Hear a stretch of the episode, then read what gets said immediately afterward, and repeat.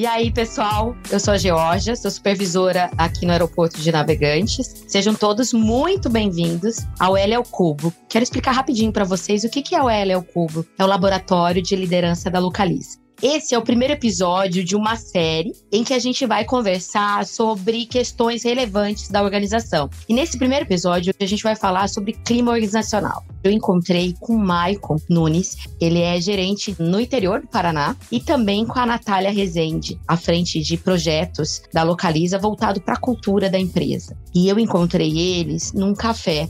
Fiquem aí, que esse episódio tá show de bola.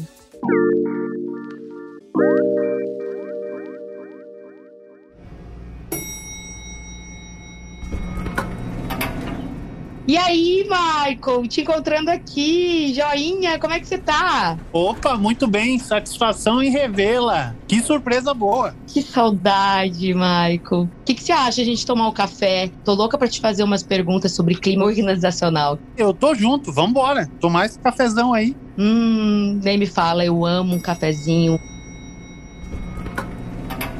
Nath, que surpresa, você aqui! Georgia, que bom te ver, tudo bem com você? Tudo jóia. Olha só, convidei o Maico para tomar um café, pra gente ter um bate-papo. Você sabe que eu sou líder há pouco tempo, né? Tô louca para saber de várias coisas, de vários segredos que vocês têm. Vem com a gente? Nossa, vamos demais. Michael, tô sabendo que você é craque em clima organizacional. Eu também quero aprender muito. Vamos embora tomar um cafezinho. Vamos junto.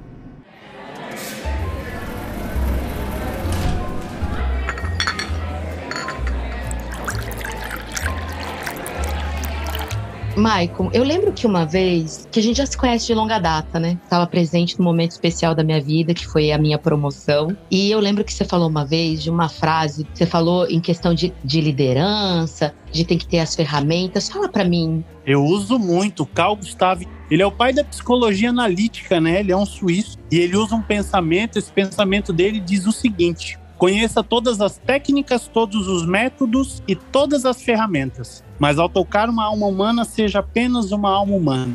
Eu acredito que essa deva ser a essência da liderança, né? Do líder inspirador. Que joia. Eu lembro e isso me marcou muito, por isso que eu, eu quis te perguntar de novo, porque realmente é isso, né? Ô, Nath, na tua visão, assim, como é que um líder pode criar um ambiente positivo? O que, que traz de positivo para a equipe? Você já me falou que você é uma líder novata, assim como eu, mas a tua experiência tem uma bagagem, né? Como é que eu crio um ambiente positivo?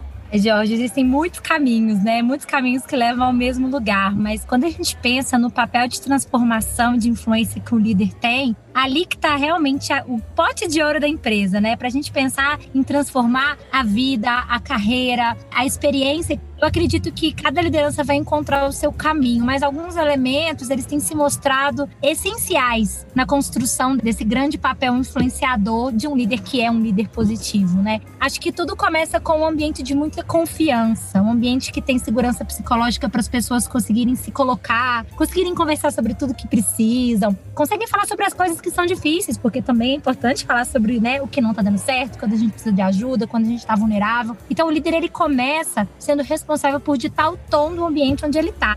O líder que vai trazer todo mundo para conversa, que vai trazer as pessoas para conseguir expor os pontos e vai começar a criar dentro daquele ambiente um lugar de confiança. Com confiança a gente constrói tudo. Verdade. Ser essa liderança positiva é a liderança que vai estimular, que vai dar o exemplo, vai construir junto, que vai dar espaço para as pessoas serem elas mesmas, trazerem as suas contribuições e também o líder que vai ser um grande exemplo. Quando a gente pensa em cultura, né, em o que é ter boas práticas dentro de uma empresa, o líder faz muito só sendo um ótimo exemplo para quem está no entorno dele. Então acho que tem um caminho grande por aí, mas começar esse processo aí de autoconhecimento e também de influência já acho que já faz diferença demais para as pessoas que estão no entorno da liderança. E olha que interessante, né, Nath, isso que tu tá trazendo, né? Porque a gente vê a responsabilidade do líder no clima organizacional, né? E a gente sabe que dependendo do estilo de liderança, da autoridade que esse líder impõe, a maneira como ele aplica essa autoridade que ele tem, ele tem o poder de curar e de florescer essas pessoas. E também tem o poder de fazer elas murcharem e morrerem. Olha que relevante um líder para o clima organizacional de uma empresa, né? Com certeza, Michael. E acho que você já deve ter passado por essas situações, né? Quando a gente olha para trás, sempre tem aquelas pessoas que foram importantes na nossa história. E como é bom saber que o líder tem essa oportunidade de, de alguma forma, transformar a vida da sua equipe e ajudar as pessoas a crescerem, se realizarem, se desenvolverem é muito além, né? Esse propósito maior da liderança, que para além de entregar os resultados que são super importantes, é como a gente leva as pessoas junto com a gente, né? E, e o clima é do líder, né? Não tem jeito. Cada líder vai construir o seu, vai desenvolver o seu caminho, mas para pensar na melhor experiência que as pessoas vão ter, o líder é, acho que, a, a chave mestra, né? Que abre os caminhos, todos os caminhos são possíveis. Gente, vocês não fazem ideia. Eu acho que nada é por acaso, né? A gente não se encontrou por acaso. Eu precisava ouvir isso. Eu precisava ouvir um pouquinho de cada um de vocês. É maravilhoso poder estar tomando esse cafezinho gostoso aqui com vocês. E eu quero perguntar mais uma coisa. Uma coisinha só.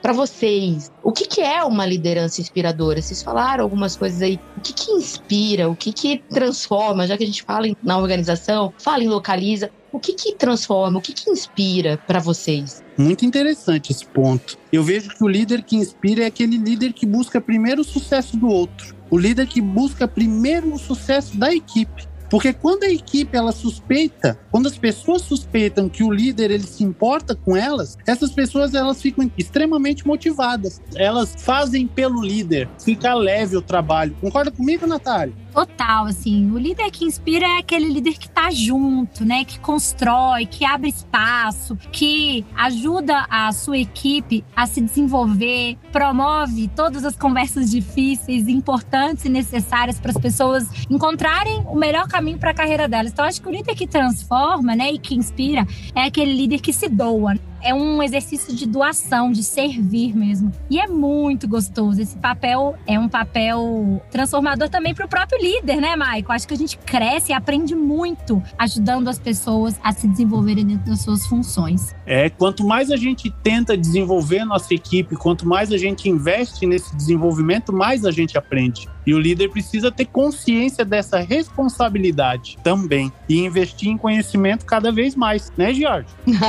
Com certeza.